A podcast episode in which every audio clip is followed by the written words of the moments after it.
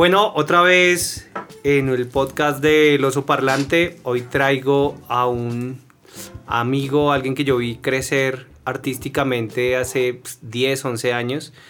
Eh, algo de lo que yo me siento orgulloso, alguien que yo admiro mucho como persona y como artista. Esto va a ser un común denominador dentro del oso parlante porque siempre la gente que llega a este espacio es gente que yo conozco su proceso, que he visto cómo crecen, que veo que es importante visualizar de alguna manera y por qué no charlar un rato. Hoy estoy con un artista que muchos de ustedes conocen, otros no. Estoy con Mac, con Mactivo. Hola Mac, bienvenido. Hola, ¿cómo están? Un saludo a todos acá en el Oso Parlante, ¿cómo vamos? ¿Bien? Bien, bien, bien, Chino Mac. Pues bueno, aquí te cuento que, pues, bienvenido, muy contento por estar acá. Mac es un artífice muy importante de este proyecto porque la imagen de, del oso parlante la hizo Mac y no sabía que la iba a hacer, ¿no? Literal, fue como, como que pues tuve la gran oportunidad de hacerte un cuadro y ahí decidí como que el elemento central fuera el oso porque pues sí te, te encanta ese, ese animal también, ¿no? Sí, sí, siempre estaba ahí como, como presente el oso todo el tiempo y y cuando, inclusive yo trabajo mucho como, o he conocido como dentro de mi historia, y de eso hablaremos ahí poco a poco, es, he conocido como muchos artistas eh, urbanos, ilustradores, por mi formación como profesor. Y de ahí viene como la historia con Mac. Mac, ¿hace cuánto nos conocemos ya? Uf, yo creo que, ¿qué? ¿Unos 12, 11 años, tal vez? Sí, yo conocí a Mac cuando tenía, ¿qué? Como 17, 16 17, años. 16, o sea, claro, 12 porque pues, actualmente tengo 28 años, o sea, más o menos 12, 11 años nos conocemos. Y, y pues sí, así como arrancando de pronto la entrevista, contar que, que pues Oscar es como, como una de las personas, o tal vez la persona que influyó más en mí porque la, la, influencia y las referencias vienen en todo el proceso, pero siempre hay alguien que es el que comienza el proceso, ¿no? Y pues te agradezco mucho porque tú me llevaste como a eventos de arte. Voy a llorar, voy a llorar. eh, también por tu familia, porque tienes familiares que son artistas y todo el tema, entonces como que eso para mí marcó muchísimo porque yo era como, como un niño que siempre ha tenido muchas ideas y que quería como muchas cosas, pero que no tenía como un fin, un rumbo, ¿no? Y creo que eso fue pieza clave en mi proceso. Ahorita, ahorita hablábamos de eso y la gente siempre, y eso es algo que, que me gusta como de este espacio, eh, siempre ve como a dónde estás, pero no hablan nunca cuál fue el proceso. Entonces, por mi, por, por mi, digamos, yo siempre me presento como que soy publicista de profesión y soy docente de vocación y ahorita pues estoy haciendo algo de locución, es simplemente por cumplir un sueño que tenía yo súper guardado hace muchos años. Y, y, entonces a la gente se le olvida que hay un proceso detrás, que hay un inicio y que realmente uno no vislumbraba eh, que eso iba a pasar. Ayer... Sí, total, Ayer yo veía en un... Hoy esto lo estamos grabando, hoy es como 6, 7, 7, de septiembre. 7 de septiembre. Ayer Mac eh, sacaba un, un, nuevo proyecto que es Jaco, que de eso hablaremos ahí más adelante.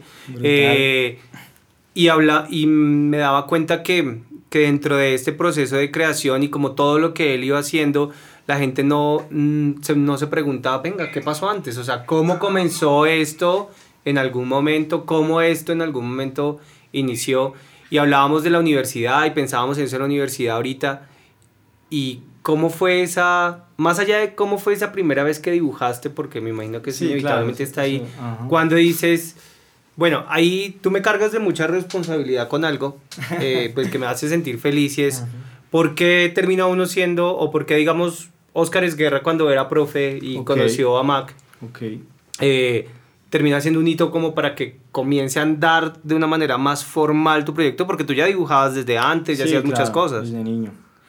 Sí, sí, total. Eh, bueno, digamos que esa pauta empieza porque cuando tú me empezaste a llevar a los eventos de arte urbano y y ese tipo de, de, cosas gráficas y todo el tema, como que lo que pasa es que uno no extraña lo que no conoce, uno no sabe de algo hasta que no lo ve, y cuando yo me encontré con ese mundo y, y, lo vi por primera vez, eh, fue como ese amor a primera vista, ¿sabes? Fue como, como que realmente yo dije, no, esto me encanta, porque pues digamos que de profesión soy publicista, era la carrera en la que tú me instruías, pero tú también tenías un conocimiento gráfico muy grande, porque estabas también rodeado de diseñadores, de artistas, de tatuadores, y yo creo que eso, eso fue como lo que, lo que me ayudó un montón. Creo que, creo que una de las primeras, como para contextualizar, yo era profe en ese tiempo como de fotografía, creo, sí. aunque no soy fotógrafo. Eh, respeto muchísimo a los fotógrafos. Eh, y íbamos a unos eventos de relaciones públicas, me acuerdo. Sí, y era como ir a ver cómo se montaba un evento y una de las primeras cosas que nosotros hablábamos era del, del arte urbano o del street art. Me perdonarán los eruditos del tema porque no soy tan erudito en el tema. Entonces, es, fuimos a una exposición de Outsiders donde estaba un, pues, como la creme de la creme. Sí, como la, del momento. Del momento que excusado creo que eran. Bueno, entonces estaban artistas como Lesivo, como Senkat, como el que ahora es, eh, no sé, este man, eh, Guache, bueno, en fin, se me olvida. No, creo que estaba hasta Toxicomano, estaba Pez, que Pez es una de, de las que personas es español, que, ¿no? que admiro un montón. Eh, de, de, pronto por lo como ha llevado su carrera, me, me, lo admiro un montón. Estaba Ledania también, que Ledania también es una persona que admiro un montón que gracias a Dios por, por cosas del destino me he encontrado ya con varios, ya puedo decir que pues hablamos, digamos, seguido, no soy como amigo de, de, de muchos de ellos, pero como que hay una admiración muy grande y pero, Pero hay ahí como que hacer una salvedad, ¿no? O sea, tú te autodenominas no artista urbano. No, para o sea, nada. no, o sea, no, o sea, bajo una dinámica también de respeto y de diferencia a lo que tú haces como tal, que es sí, como total. yo yo te clasificaría, que suena feo, pero es tú eres un ilustrador. Sí, sí, sí, totalmente. Sí, yo digamos que como, como, como me he venido desarrollando y el conocimiento que he venido adquiriendo y todo el tema, podría clasificarme más en, ese, en esa parte de ilustrador, eh, aunque yo me he dado cuenta últimamente que, que, que todo el mundo es artista, la persona que yo creo que el arte es el don de crear algo y que una persona lo acepte. Yo creo que eso es el arte, yo creo que tú eres un artista, los chicos que están acá acompañando son artistas. Eh, pues ya hablándolo más así como, como, como, como palabras así amorosas o, o así como de admiración, creo que todos somos artistas, pero sí, si nos tenemos que clasificar en algo un poco más, sí puedo entrar de pronto en, en la palabra ilustrador.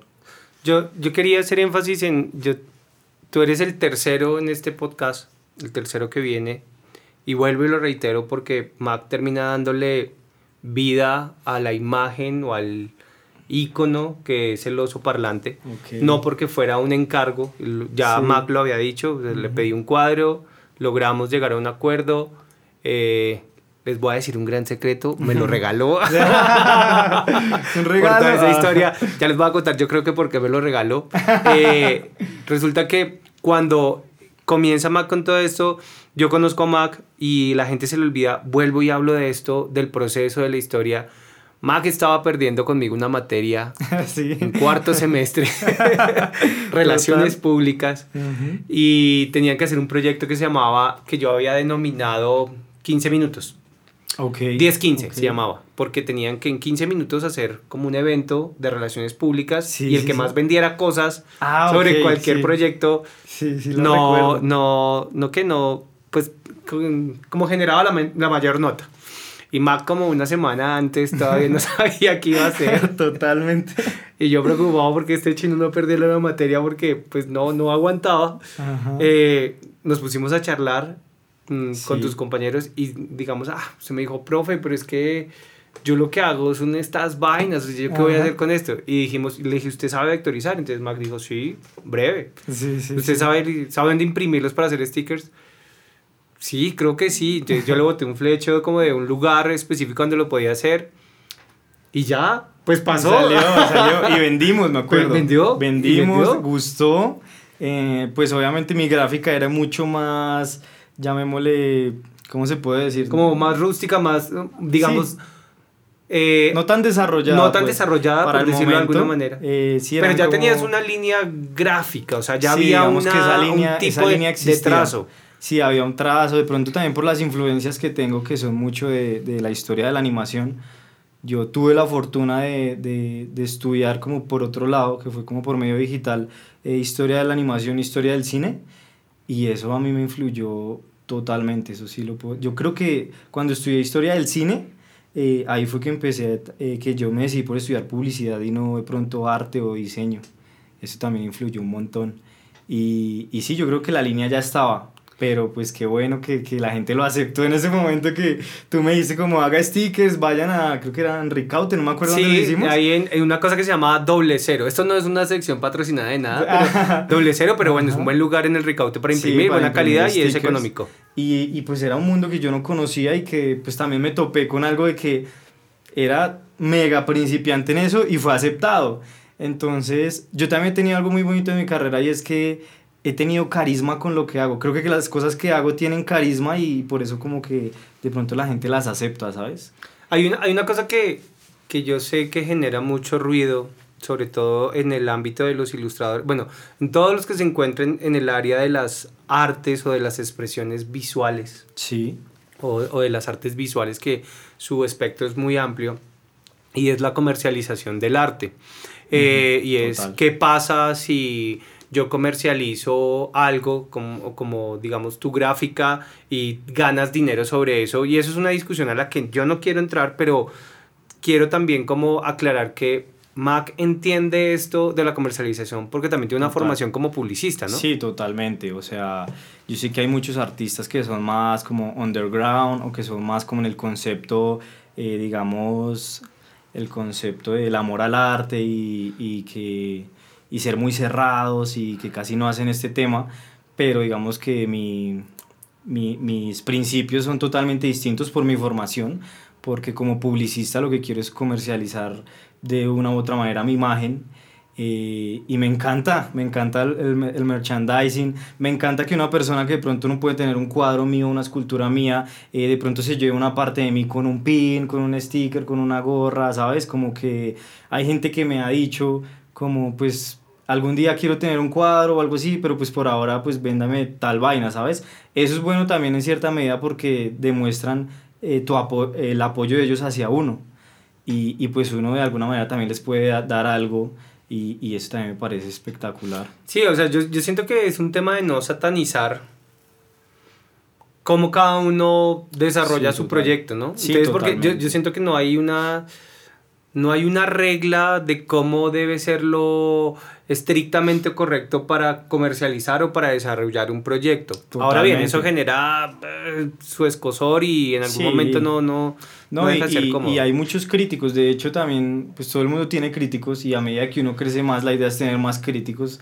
Eh, como decía, creo que Salvador Dalí, que, que hablen bien o mal, pero que hablen. No sé si era él la frase. Yo no sé, yo, yo, tengo la duda porque yo, yo he citado con eso a, a Andy Warhol, sí, he, sí, citado, sí, a, a, muchísimos. he citado a muchos. Sí, creo que no, esa frase de hecho es mucho anterior, o sea, es de antes. Ahí la vamos ellos. a dejar aclarada de quién Ajá. es. Vamos a buscar cuál okay, es la fuente, perfecto. la vamos a dejar aclarada. pero, pero sí, a mí me parece que, pues de pronto por lo que vuelvo y reitero, por la formación que tengo, eh, la idea también es estar de, eh, de pronto un poco en el ojo público.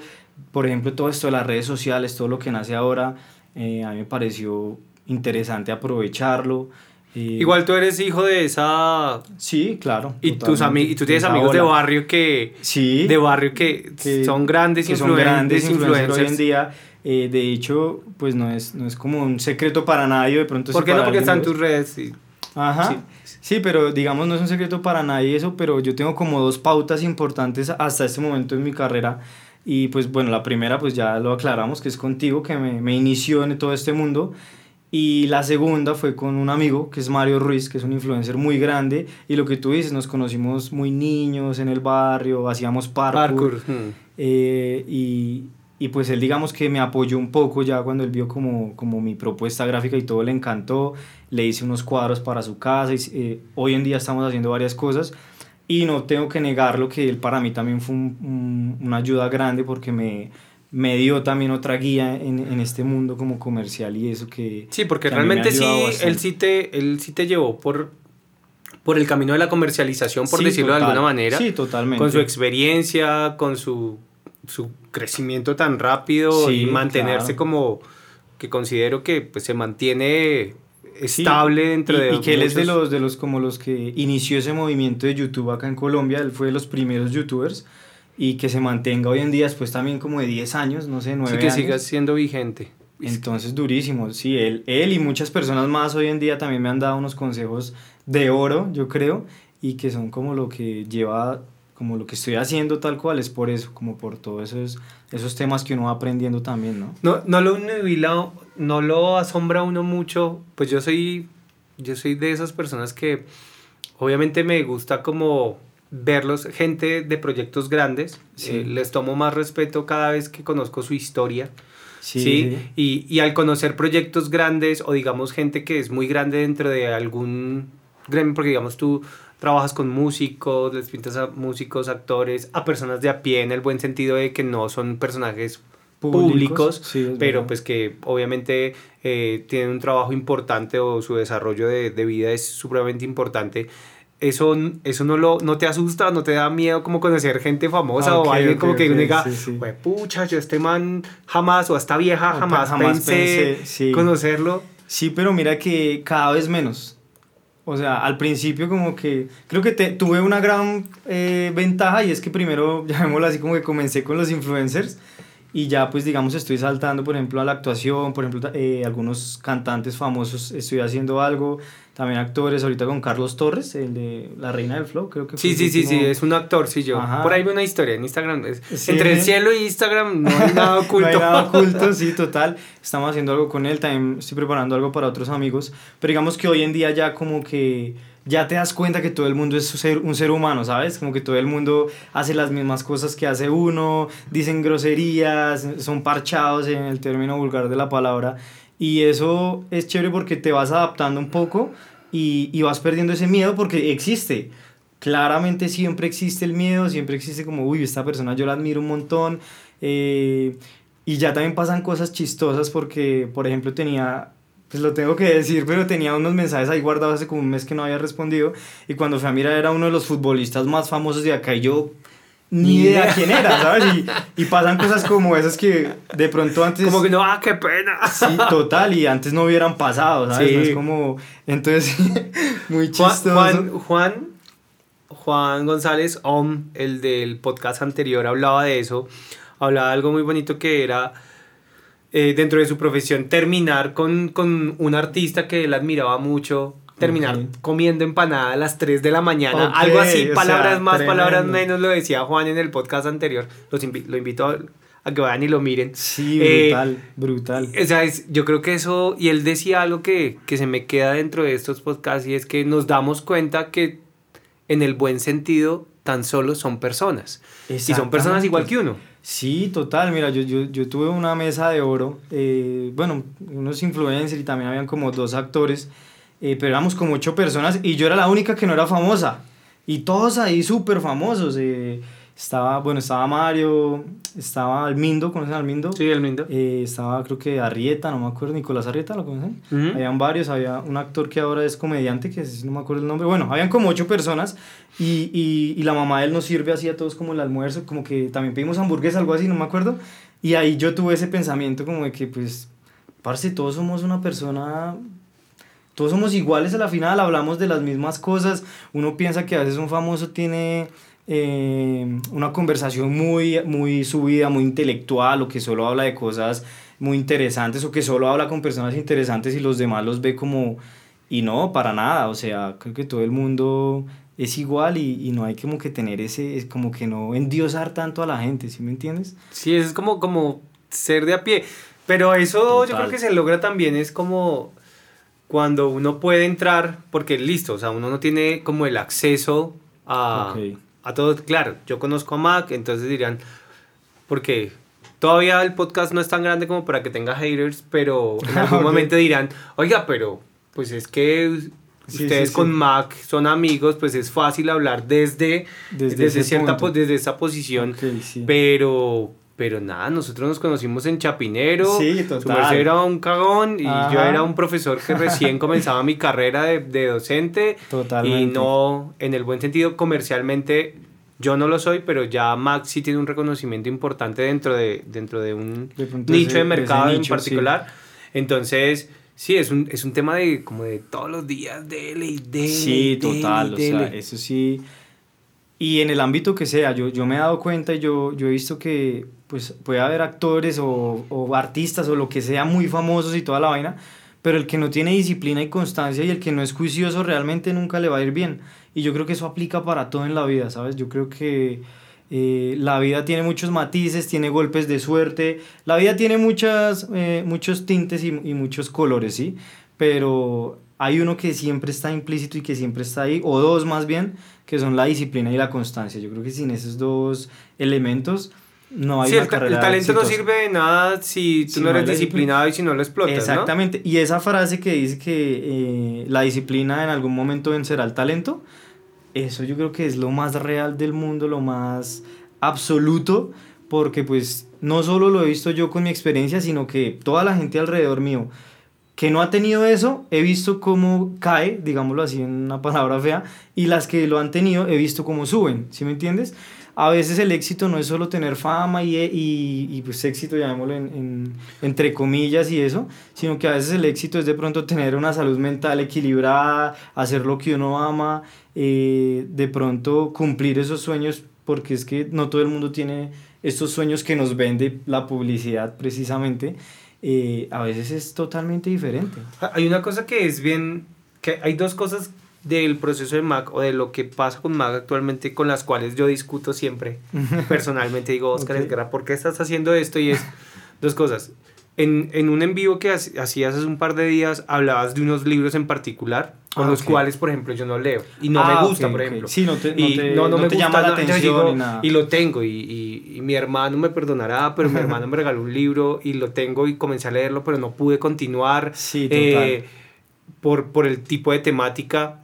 Eh, ¿Qué pasa cuando, digamos, dos personas que, digamos, se conocen y tienen como pilares de de activación para crear cosas tan diferentes, sí, tan diferentes. siguen siendo amigos y siguen siendo oh, y el otro raye mío. Por Ajá. ejemplo el reggaetón conmigo es una okay. y, y vas en y contra totalmente. pues más allá de en contra no tengo un tema ahí como fuerte como con, con algunos tipos de letras pero okay, Mac sí, sigue traba, sigue sigue es, es un tipo que le gusta mucho el reggaetón y es, también es un espacio para ser como honesto dentro de eso. Sí total. pero que es ¿Por qué esos libros? ¿Por qué el reggaetón? Porque, okay, ah, porque okay. a, a, mí me sí. parece chévere eso también, porque Ajá. la gente diga, venga, deme una argumentación por eso y deje callado a Oscar y diga, hay otra opción. Claro, sí.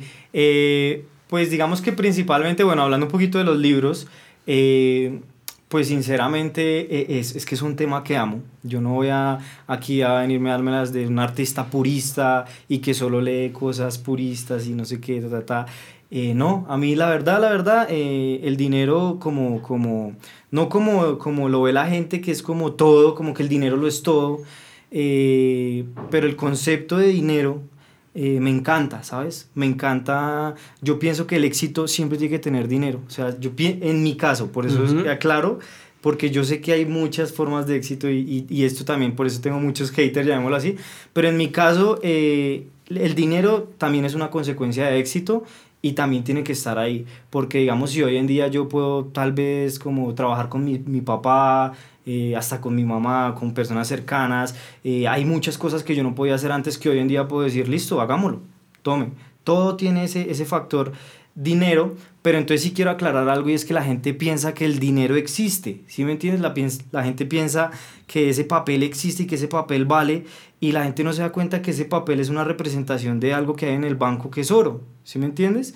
Entonces la gente compra eh, ese micrófono en un millón de pesos y, y la gente dice, bueno, voy a, voy a dar un millón de pesos que tengo acá para comprar el micrófono y eso es un engaño, que eso lo aprendí en un libro de esos que leí y es que tú no estás comprando con dinero, tú estás es comprando con tiempo, ¿sí me entiendes? O sea, el tiempo que te gastaste para hacer ese millón es lo que tú estás comprando ahí. Entonces, cuando la gente va y compra unas zapatillas y, y piensa que está comprando con 500 mil pesos que tiene en el bolsillo, se está engañando. Tú estás comprando es con el tiempo que te demoraste para hacer los 500 mil pesos. Eso es lo que uno tiene que ver. Y en esos libros he entendido que ese tiempo lo tengo que utilizar para ganar más tiempo porque yo tengo 24 horas y todos los millonarios y los pobres, llamémoslo así vulgarmente, tienen 24 horas. Pero cuando el millonario contrata 5 personas para que trabajen para él, él ya no tiene 24 horas. Él sabe que el dinero no existe, que existe el tiempo. Y él te paga una chichigua, que es un mínimo, y te quita 10 horas al día. ¿Sabes? Entonces ya uno no trabaja con 24, sino con 36, 48, con muchísimas horas. Eso lo aprendí en un libro no, de esos. no, ¿Cuál libro fue?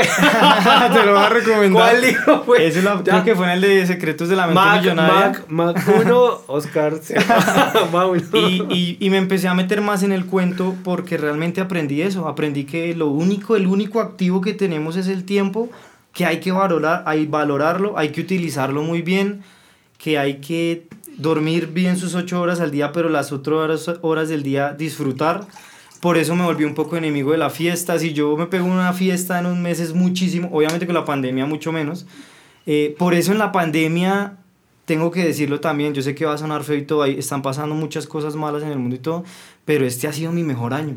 Sí, nosotros comenzamos a hablar, recién comenzó, yo me acuerdo que Steffi comenzó a pintar eh, volvió a pintar otras cosas porque obviamente le quedaba más tiempo y dijo, bueno, a pintar y ¿dónde consigo? Entonces yo, yo te escribí y le dije, Chino Mac, venga, ¿dónde consigo tal cosa, tal proveedor? Y le, y le pregunté, antes de que, uy, mucho antes de que pensáramos que esto comenzara a andar, y le dije, venga, y está muy heavy para usted, y me dijo, pues la verdad, Skitter está súper relajado, yo estoy trabajando re duro, sí, sí, antes tengo más trabajo, o sea, como que a todo el mundo no le funcionó igual, o sea, como... Sí, es verdad, y pues, o sea, es una bendición que le agradezco todos los días a Dios, y es que también te das cuenta y, y, reafirmas lo que lees en, en, esos libros y es que el tiempo realmente es el, el, mayor activo que tienes, porque al tener menos distracciones, como que me concentré más y creo que en cuatro meses he hecho lo que no he hecho como en dos años, ¿sabes? De, de no solo de dinero, sino también de proceso. A nivel de producción. Claro, o sea, el hecho de que todo el trabajo que tengo y también poder ya tener listo el personaje, que es Jaco, otras cosas que se vienen, no sé, o sea, como que el, el aprovechamiento del tiempo es fundamental. Y bueno, eso hablando en cuanto a los libros, que realmente me han enseñado muchas cosas y, y han sido mi activación porque me han demostrado, me han reafirmado eh, que es el camino que, que llevo y, y, que voy bien, ¿sabes? A mí, a mí me parece chévere porque esta es una oportunidad donde uno puede aclarar que como la imagen o el producto que se comercializa está cargado de, de como de un sustento teórico o de experiencia. ¿Sí? Entonces, y le permite a uno decir con algún tipo de argumentación, no la argumentación más, digamos, compleja del mundo, sino una argumentación tranquila, y tranquila me refiero para uno. Para uno. Y es decir, bueno, sí, a mí me gusta el dinero, porque yo también estoy de acuerdo en cierta forma, digo, el dinero se consigue, o sea, que la ambición no te nuble la pasión, digo yo. Sí, total. Entonces, si tú haces lo que te gusta, segura, te aseguro que sí o sí vas a conseguir dinero con eso. Sí, total. O sea, y, y, es por, y es por el simple, la simple ecuación del tiempo, del tiempo bien, bien empleado. Porque es que a la final el fracaso es una suma de horas mal utilizadas. Listo. Se cortó un momentico, retomamos. Entonces, estabas hablando que decías que el fracaso es como una mala utilización del tiempo, basado, digamos, como alguno de los libros Sí, como y también la experiencia que he tenido, porque, bueno, eso me ha generado un poquito un trauma de cuando, por ejemplo, en un, todo un día no hago algo así como que me siento mal y eso, pero también he aprendido que es necesario, eh, como a veces un poquito de... Sí, es ahí, pero eso sí yo lo veo y lo vivo, lo vivo a diario, no conmigo, digamos como a nivel de creación. Ajá. Eh, yo convivo como en ese tema con muchas personas que trabajan en el área del arte y como que si se quedan quietos, baila como que se enloquecen, Aparte que, se enloquecen de que la cabeza quiere hacer más y si ah, no lo hacen se frustran y se achantan y venga, yo siento que quiero hacer más cosas. Aparte que hay algo muy, muy cruel y es que el Instagram, que es la red, eh, digamos, en este campo más grande, creo que no hay otra más grande en este momento que el Instagram, eh, para este tema que, que, que manejo yo más o menos, es muy cruel porque la persona solo sube lo, lo, lo, bonito y lo final, ¿sí? Entonces, cuando tú no estás haciendo nada y tú ves todo el día eh, viejas lindas, con vida, eh, gente con vida perfecta de millonario, artistas durísimos en galerías haciendo tal vaina, un man que lanzó, un art toy, un man que lanzó no sé qué, este que lanzó lo otro. Entonces, cuando uno ve todo eso y uno no está haciendo nada, uno por, por, por con eh, denominación piensa que está ya fracasando. Y no, o sea, no es exactamente así, ¿sabes? Solo que como que el mundo nos vende eso como, como creo que era Mario Mendoza el que, porque mí me encanta Mario Mendoza, que él no tiene nada que ver con finanzas y eso, pero me he leído toda la obra de él y él dice en un libro que hay un escritor japonés que dice que nosotros vivimos en, un, en el mundo de como decía, ese afán, es que no recuerdo bien el término en este momento, pero es como, como, como ese mundo supremamente afanado que este man está haciendo y este y este y este, entonces yo tengo que estar ahí y sí, como que el mundo va así y la, la sociedad está tan, entrando como en una generación ya del cansancio, de que ya todos estamos cansados y que ya todos estamos agotados de, de ese ritmo, ¿sí me entiendes?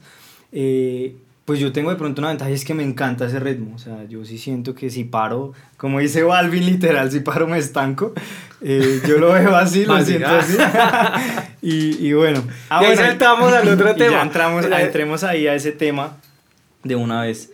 Eh, bueno, digamos, el, reggaetón sí, literal, a mí me encanta y yo sé que las letras pues son de pronto retrógradas y no son pues el mejor ejemplo para los niños porque en ese momento sí me siento muy mal cuando veo un video de un niño cantando Bad Bunny así o eso, uy, ahí sí no lo puedo negar, o sea, es algo que me siento mal, como que si tú no ya no te va que no sé qué, qué trata, y una niña cantando eso, ¿sabes? Eso, con eso no he podido, la verdad, pero, pero la verdad es que el, el reggaetón o sea, no sé, me encanta. Es algo, mira, el reggaetón es tan exitoso porque el reggaetón es... es eh, Jaime Garzón decía que, que existe música con pienso y sin pienso.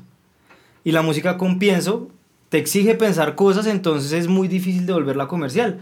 Eh, tú nunca vas a ver muy comercial a un Juan Pablo Vega, tú nunca vas muy, muy, muy, muy comercial a personas que dicen cosas como, no sé, terciopelados, o en el género del punk, del rock, de todo ese tema hay letras muy inteligentes del, de la música protesta de Silvio Rodríguez y todo ese tema de por allá.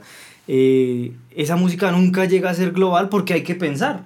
El cambio, la música sin pienso, que es la música del reggaetón, que te mete en una estrofa toda la canción y mete dos cositas con las que se identifican todos los jóvenes, eh, entra de una, ¿sabes? Tú escuchas, así tú no escuches reggaetón, tú te sabes las canciones. Sí, no, o sea, yo tengo una lista que se llama, otra vez vuelvo a mis listas de Spotify, tengo una lista que se llama Maldito Reggaetón. ¿Sí? ¿Y por qué? Porque, sí, o sea, eh, Crayora Workshop, que es otro proyecto que, en el cual, digamos que es este espacio donde estamos, este espacio físico, donde sí. tatúa Steffi, que es mi esposa, donde hace fotografía y video Frank, donde grabamos cosas a nivel de música con Juan, donde hoy estás acá, donde yo ahorita hago como toda la parte de estrategia.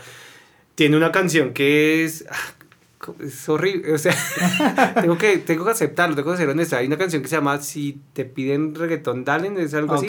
y, y, la primera frase de esa canción nos la ponemos cuando estamos muy bajos de nota y decimos, eh, vamos a romperlo, vamos a romperlo. Ah, exacto. Y entendemos como que esa parte, entonces, pero bueno, me, me parece chévere como que Listo, entonces ya Mac 2, sí. Oscar 0. No, y, y, me faltó también una parte y es que pues obviamente en el Instagram y en las redes uno muestra como pues uno, uno también está vendiendo, ¿no? Y pues para nadie es un secreto que el reggaetón es algo demasiado top en este momento comercialmente hablando. Y pues obviamente si yo pongo una historia eh, no sé, si yo, si yo pongo una historia pintando con un Fernando Delgadillo, ¿si has escuchado Fernando Delgadillo? No, lo siento. Eh, él tiene una canción que dice, hoy ten miedo de mí, porque no vaya a ser que cansado de... No, bueno, él canta con música de protesta más o menos como Silvio Rodríguez. Ok. O sea, si yo pongo eso en una historia es como que la gente se baja, ¿sabes? Se baja de nota. En cambio, si yo pongo una historia, no sé, un Bad Bunny, un Balvin, un Justin King, los que están pegando, eso lo sube. Entonces eso también automáticamente ayuda un poquito a, sí, Juan, Juan decía algo la vez pasada, eso no quedó grabado. Juan Om decía eso.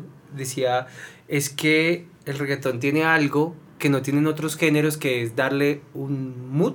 Un mood a la, a, la persona, como que les da una energía, como un movimiento. Exacto, y eso yo no lo había visto. Y tiene energía. Sí, o sea, como que le pone una energía como de activación, o bueno, lo que bien sí, pueda ser. Total, total, porque si yo ya me voy más personalmente a cosas que casi nunca publico y eso, yo soy eh, fan, fan, muy fan de la salsa. Yo, a mí me encanta la salsa y soy tan fan que yo me sé la historia de la salsa. Yo sé los, los que la hicieron, los que no la hicieron. Eh, por ejemplo, salsa nació, el nombre de salsa nació en una entrevista que le estaban haciendo a Richie Ray Bobby Cruz y, y él era un entrevistador, creo que de Puerto Rico, estaban hablando que no sé qué tal, entonces estaban diciendo, sí, esto es como un sazón, esto no sé qué tal, esto es como una salsa, entonces él dijo, ah, salsa, Sí, no sé qué, tal, sal, se quedó, se quedó. Se fueron a África, toda la Fania All Star con Celia Cruz, Héctor Lavoe, eh, Tito Puente, todo la Fania All Star. Y todos empezaron en el concierto a decir, bueno, bailes en esta salsa, no sé qué, tal, porque era lo único que entendían los africanos. No entendían otra palabra. Y después de ahí, como la Fania Star era el nombre, era, era la imagen de la salsa. Y eso era una firma, un sello disquero, ¿no? Sí, y, y, no, y ellos eran el, el eh, los representantes de la salsa en ese momento eran ellos. O sea, después de ahí no había nadie más, porque es que estaba Rubén Blades, estaba Oscar de León, pues, estaba todo el parche. Sí, ahí, está Ismael Rivera, Ismael, Rivera. Ajá, sí, claro. o sea, y muchos de la gente dura pasó por ahí. Entonces, lo que ellos decían era lo que existía. ¿Sí me entiendes? Entonces como que ahí nació todo ese concepto. De pronto estoy mal, fue como lo que leí, más o menos, de pronto viene de otras sí, no, Y, y hablando de todo, como lo podemos hacer acá.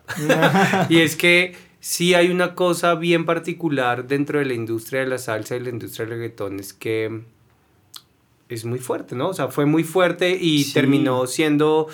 Y no sé, pues ahí me corregirán los eruditos del tema, pero Tego Calderón eh, el man hacía cosas relacionadas con salsa antes de comenzar a... Sí, total, es que a eso iba. O sea, yo estoy seguro, pues por lo que he leído y todo eso, también me corregirán los que saben, pero la salsa fue el primer reggaetón que existió. O sea, la salsa, como fue tan dura en Puerto Rico, la salsa prácticamente los más duros son de Puerto Rico.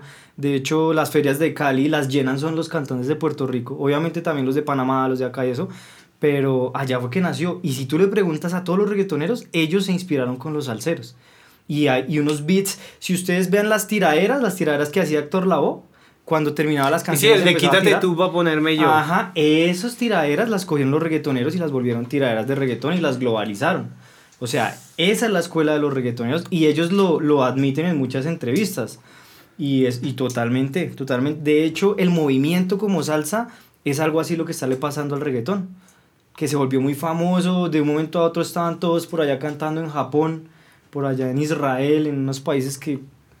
Porque sí, a mí, a mí me pasó algo con la salsa también, es que en algún momento yo también fui muy salsero, muy salsero, y yo dejé de escuchar cuando apareció la salsa rosa o la salsa sensual. yo llegué como, yo ya llegué como al borde, llegó Tito Rojas y y ya señora de madrugada, fiera la cita, primero dama, des, primero niña, luego dama, usted ha sido hecha para mí.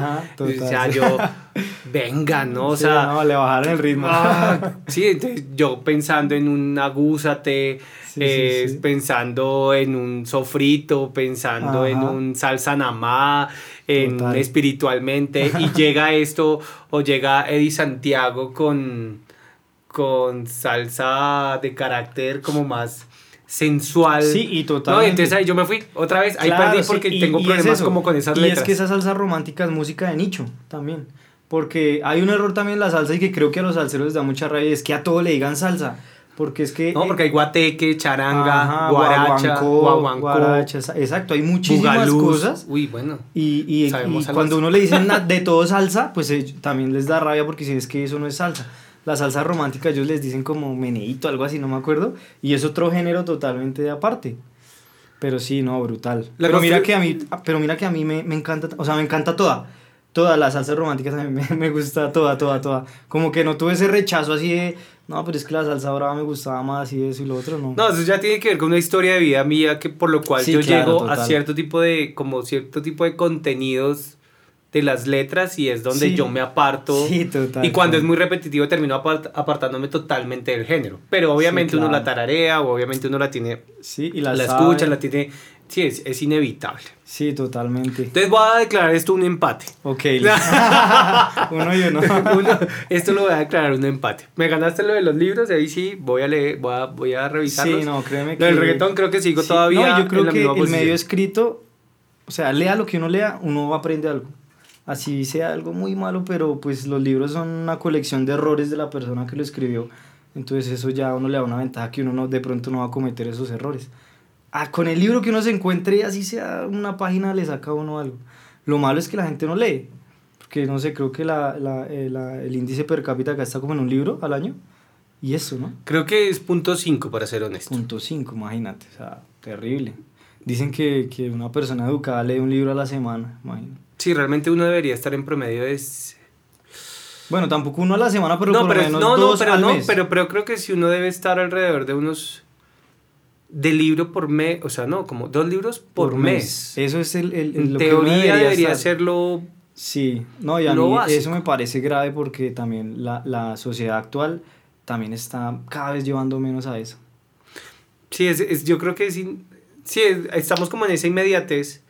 Bueno, y esto es una oportunidad chévere como también que cuando la ve, la gente lo ve uno reflejado, o digamos tú que eres una persona que tiene una responsabilidad y es algo que Sí. a lo que se me ocurre pensar ahorita y es, tú tienes una responsabilidad a nivel de comunicación porque influencias, comportamientos, influencias, Sí, eh, muchas cosas que uno no dimensionaba. Antes de que comenzara la entrevista, como que decíamos, o esta charla decías, yo no me, yo no, todavía no me creo que Sí, de total, pronto la gente me identifique de alguna Ajá. forma o que yo haga un, pues tú hiciste un live y tenías 70, 75 personas un sábado a las 6 de la tarde Sí, cuando la fue gente estaba como echando pola. Sí, yo intenté hacer uno ah, hace ajá. dos semanas y no se conectó nadie, o sea, intenté dos, dos y lo intenté uno a las Sí, no. 8 Y lo bueno fue que se mantuvieron en todo el live, o sea, no fue como que se salieron algo así, sino estuvieron... Entonces, hay una responsabilidad dentro de, dentro de eso y me parece chévere como que este espacio, porque es algo que, que no se da todavía, pero seguramente te van a brindar ese espacio más adelante, también ¿no? gente que digamos te va a hacer aún más visible o que te va a hacer visible porque, como yo digo, aquí el visible eres tú y eso pues obviamente me va a llevar también a crecer como este espacio. Pero entonces a lo que yo voy con esto es que tú tienes una responsabilidad y chévere que la gente también vea que hay, un, hay una historia fuerte de muchas cosas, o sea, no es Ok. solamente pintar, no es solamente Sí, esa, esa idea de, de comercializar el arte y ya. Sí, sí, también es verdad, detrás hay varias cosas, yo lo que tú dices, como que uno no se las cree y yo siempre soy como, eh, sí, como que trato de responder todo y así, pero entonces ya cuando llegan personas, de pronto niños y eso como, ay, que tú me inspiras, que no sé qué, o sea, esos mensajes todos lindos que uno dice, miércoles, como que sí hay una responsabilidad y sí hay que realmente... Y también a veces no todo es bueno ni nada, pero pues hay también que mostrar esa cara de si se puede, hágale, vamos, no sé qué, ¿sabes? Porque como que yo pienso que entre uno más motive, o sea, es que lo que yo decía ahorita y es que el mundo está muy mal y toda la vaina, para uno también tirarle más a eso, ¿sabes? Sí, es como matarle, como mandarle mala onda. Exactamente. Sí. Yo prefiero vivir como ese mundo de fantasía de, de, de, de tratar de que las cosas estén bien, de ser positivo, de que todo va a estar mejor, de que las cosas sí se pueden, eh, obviamente con disciplina, con trabajo, no, no así todo regalado como no sé, yo voy mucho en contra de pronto de esos multinivel y eso de que, de que creen que ya, eso, ya todo estuvo ya hecho y que te vas a ganar no sé cuántos millones ahí con el celular. Eh, porque yo leo los mismos libros que leen ellos y hasta más, yo puedo decir que leo más. Eh, y yo sé cómo funciona toda esa temática y eso, la verdad no voy mucho con eso, Sí, porque, pero bueno. porque Mac llega acá hoy 2020 después de el yo revisaba unas fotos de, de unas salidas de clases que tuvimos cuando, Ok, cuando era ok. profe de fotografía, estamos hablando del 2010, 2009 y la gente ves como este trabajo final y, Sí. y realmente tú le pegaste a esto fue hace dos años más o menos, como Sí, que comienzas que puna a dispararte Sí, que ahí como que me empecé a disparar, claro, porque ahí fueron 8 o 9 años de trabajo durísimo. Eh, yo creo que lo bueno es que como es con mucho amor, con mucha pasión, eh, como que uno no, uno a veces no se espera eso, ¿sabes? Aunque yo sí tengo que reconocer que entre más eh, como me he tenido ese conocimiento de éxito y ese tipo de cosas, uno sí se va contagiando de eso y uno quiere más, y uno quiere más, y uno quiere más. Entonces, eh, sí pienso que la ambición, no, no la avaricia, sino la ambición es importantísima. Querer, o sea, como decía, no sé quién decía, decía, eh, qui- quiera las estrellas por lo menos para llegar a tener el cielo. ¿Sí Ujú. me entiendes? Para alcanzar el cielo.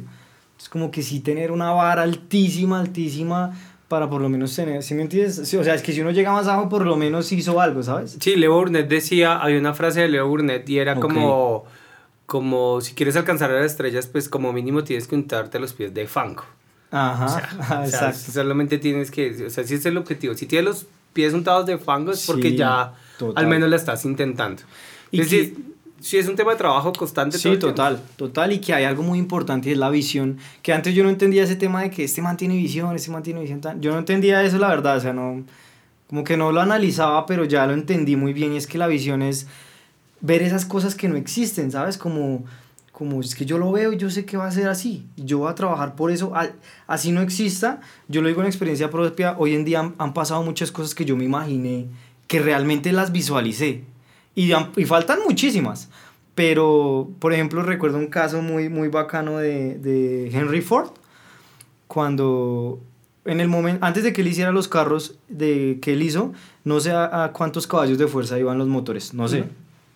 Pero pongamos un ejemplo ahí eh, imaginario, digamos que iban a 34 y, y entonces él reunió a los ingenieros y él dijo, ese motor tiene que tener 74 caballos de fuerza. Y, y, ellos decían, pues está loco, o sea, eso tiene 34, ¿cómo le metemos 74 a eso? Entonces Henry Ford le decía, no, no, no, es que ustedes no me entienden, o sea, yo no estoy diciendo cómo, yo estoy diciendo es que lo tienen que hacer. Yo estoy viendo los 74 caballos de fuerza, yo lo estoy viendo y hasta que eso no tenga 74 caballos de fuerza, no seguimos. Tienen que meterle los caballos de fuerza a eso. O sea, él lo veía, ¿sí me entiendes? Él veía ese... No sabía cómo, no sabía de qué manera lo iban a hacer. Me imagino que tuvo mucho trabajo, como Tomás Alva Edison haciendo la bombilla. Sí. Después de todos esos intentos que o sea, él no la veía aprendía, pero él, él la veía, ¿sí me entiendes? O sea, no existía, pero él la veía. Y entonces yo creo que tener esa, esa es la visión que uno tiene, que uno tiene fracaso, fracaso, fracaso, fracaso hasta que la logra. Sí, pero creo que es una consecución de, de errar mucho, ¿no? O sea, es, un, sí, es de errar y como... Yo digo que solamente hay una forma de hacer las cosas y suena siempre muy estúpido este comentario y es, y es haciéndolas. Es la única forma. Este o eh, este proyecto también es, es, un sueño, una materialización de, de un sueño. Está eh, brutal. Ah, está brutal. Gracias, bienvenido. Eh, es, es, un, es un tema de un trabajo constante de, de, de, visualizarlo, decir, yo creo que esto se debe ver así, aunque yo no soy experto en iluminación ni en sonido y afortunadamente tengo un equipo de trabajo importante y eso, digamos, ya para ir cerrando, tu equipo es tu casa, ¿no? O sea, como tu familia. Ese es tu equipo de trabajo, ¿no? Sí. Yo me acuerdo mucho que tu mamá siempre lo que diga el chino Mac. Sí, sí, sí, sí, Yo además sí me acuerdo de tu nombre completo que no lo voy a decir. Por favor. que es un nombre que jamás se me olvida, inclusive yo le hablaba de esa manera, pero tu mamá siempre fue como bien, o sea, pues tu papá también debe estar, obviamente, pero yo, lo poco que nos conocíamos en ese momento, hablabas de tu mamá, no, es que mi mamá hace esto, y ella me deja... No, y ella, y, ella me ha apoyado en todo, en todo, mi mamá ha sido un, como ese motor grandísimo en mi vida, obviamente mi papá también, él hoy en día es como... Sí, él me trajo el cuadro, gracias. Sí, no, y él, y él fue realmente mi primer maestro, fue él, porque él fue el que me enseñó a dibujar, y él toda la vida dibujado. ¿Tu papá es artista? Sí, lo que pasa es que nunca fue como ya de vocación porque pues en ese momento les tocó muy duro, les tocó levantar a, mi hermanita y a mí, eh, dos niños de 19 años con un hijo y a los 23 con dos hijos, ¿sabes? O sea, difícil cuando no tienes eh, pues posibilidades económicas y eso, pues él le tocó empezar a trabajar toda su vida, pero él siempre fue fanático de dibujar, él nos hacía las tareas, él me enseñaba, me ponía los tableros a dibujar, él fue mi primer maestro realmente, ¿sí me entiendes?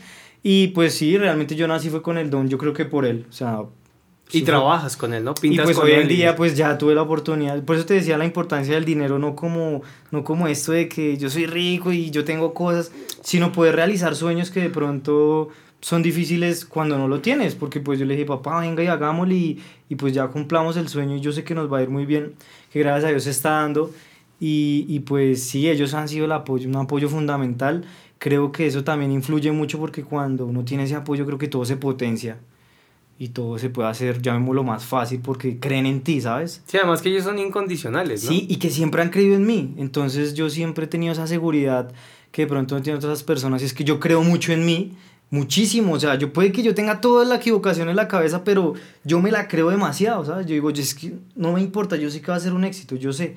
Hay que corregir muchas cosas, pero yo sé que voy a hacer un... O sea, ¿sabes? Como que si tú te la crees, también eso se transmite porque la inseguridad también se nota. Sí, no, igual tú persistente siempre, yo me acuerdo antes de todo este boom de la ilustración o de digamos de, de lo que estás haciendo actualmente como cuadros y eso, camisetas en el madrugón, eh, gorras, hiciste una campaña para Fanta, bueno, es como muchas, ah, o sea, son muchas, cosas, muchas cosas. de hecho, me acuerdo un proyecto que hice para ti, creo que fue para tu carrera. Para, sí, un, eso fue una un diplomado que yo estaba dictando y nos, y nos ilustraste a los profes. los profesores en camisetas. Ahí tengo la camiseta, no me queda.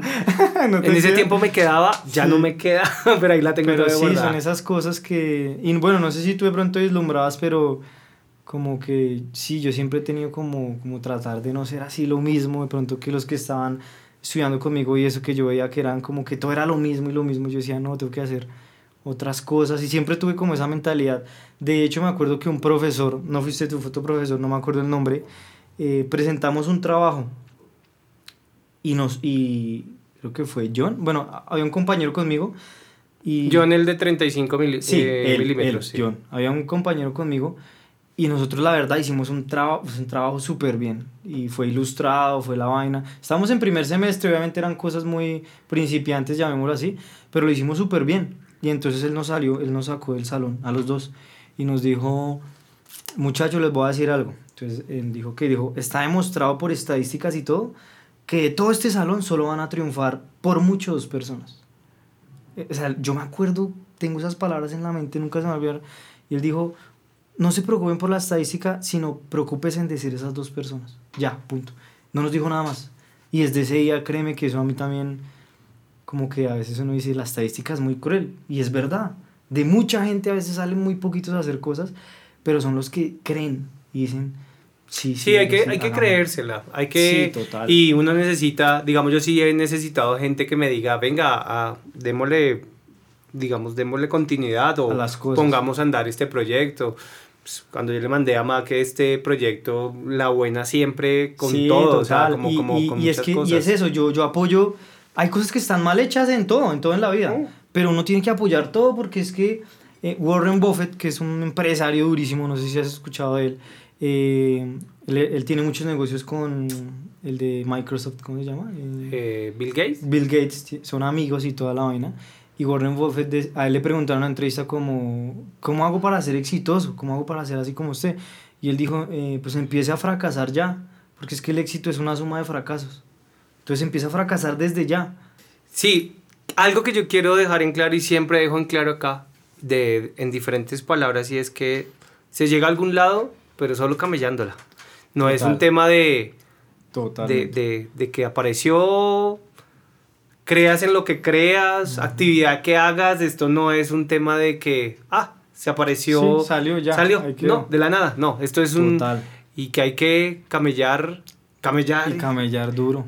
De hecho, yo trato siempre de mostrar como ese proceso, cuando empiezo con el dibujo, cuando ya estoy aplicando la pintura. Cuando y tú siempre escribes como dándole, aquí dándole, sin parar, algo así. Non-stop. Yo tengo ese, como ese eslogan de non-stop que es. No, sí, no paramos, o sea, no, no, no parar porque realmente es, un, es una vaina constante, constante de trabajo y es que la única forma de aprender realmente es hacer. O sea, hay dos cosas. Tú, tú hablas cuando haces. Cuando uno habla y habla y habla y habla y habla, y hay, y hay gente que habla y habla y dices que yo, es que yo hago, es que yo voy a hacer, y tú los ves y realmente nunca hacen nada. O sea, no. Se queda todo en palabras. es como que el trabajo hable por, sí. mismo. Exacto. Y entre menos cuentes, mejor. Como que... Sí, eso son cabalas, ¿no? Como hay como cabalas de muchas cosas, ¿no? Sí, no, y yo creo totalmente eso porque cuando yo contaba mucho las cosas a veces ya ni las hacía y quedaba mal solo con lo que conté. Ahora quedó bien porque no dije nada y así no salga como yo lo pensé. Lo salió. Lo hice y la persona simplemente lo vio, ¿sabes? Entonces como es espectacular, o sea, es lo mejor. Por eso no me gusta mucho como hablar y hablar y hablar los proyectos. Pues no, Mac, pues primero que todo, muchas gracias por tu tiempo. Eh, sé que podemos durar más, pero pues bueno, el público también de pronto, la idea es que llegue hasta este espacio. Sí, eh, total. Un placer tenerte acá. No, mil eh, gracias. Ah, como que formes parte de, este sueño de compartir también tu historia que es chévere, a mí me parece. Creo que no habías hablado como de tanto tema. No, para nada, no. No, no había así hablado como de mi proceso tanto. Y también me encanta, me, me encantó estar acá. Y muchas gracias por tenerme en cuenta. Eh, como yo te digo, como que no me las creo a veces de que pronto tenga ya una historia que contar. Faltan muchas por contar, que, que pues eso espero, confiando en Dios. Entonces, no, agradecido totalmente, los felicito por el espacio que se armaron, está espectacular. Espero volver a estar acá. vamos a hablar de salsa, vamos a conseguir una mesa más grande. Traemos a Juan, traemos a Cheo, traemos a más gente que conozca de música a melómanos y músicos. Y hablamos de más cosas y Sí, no, pero. ahí tenemos un proyecto guardadito. Todavía no, pero hay una mesita que, que, se está armando también ahí de trabajo. Entonces. Total, pues, muchísimas gracias. Gracias, gracias, siempre gracias. Como... A ustedes, a ustedes, en serio que para mí es como un gusto todo esto. Y, y nada, de pronto dejarle a la gente que, que la única forma de llegar es trabajando. Creo que es como lo que traté de decir. Entonces, esto, aprender, tener conocimientos y trabajar y que amen lo que hagan. Eso sí, lo principal, la pasión es ese motor que que si tú no tienes nada, la pasión te va a dar como ese motor para... para creer en uno, pero no creérselas. Exacto. Eh, ahí está. Literal, esa es la frase espectacular. Creer en uno, pero no creérselas. Bueno, entonces, gracias Chinomac, te dejo. Gracias a todos por haberse quedado hasta acá. Espero les guste harto esto y ya, nos vemos en el próximo Oso Parlante. Nosotros quedamos echando tinto y pizza, creo. Ah, gracias, hablamos. Eh, un aplauso aquí para todos. Bien, bien, bien. Súmelo, súmelo.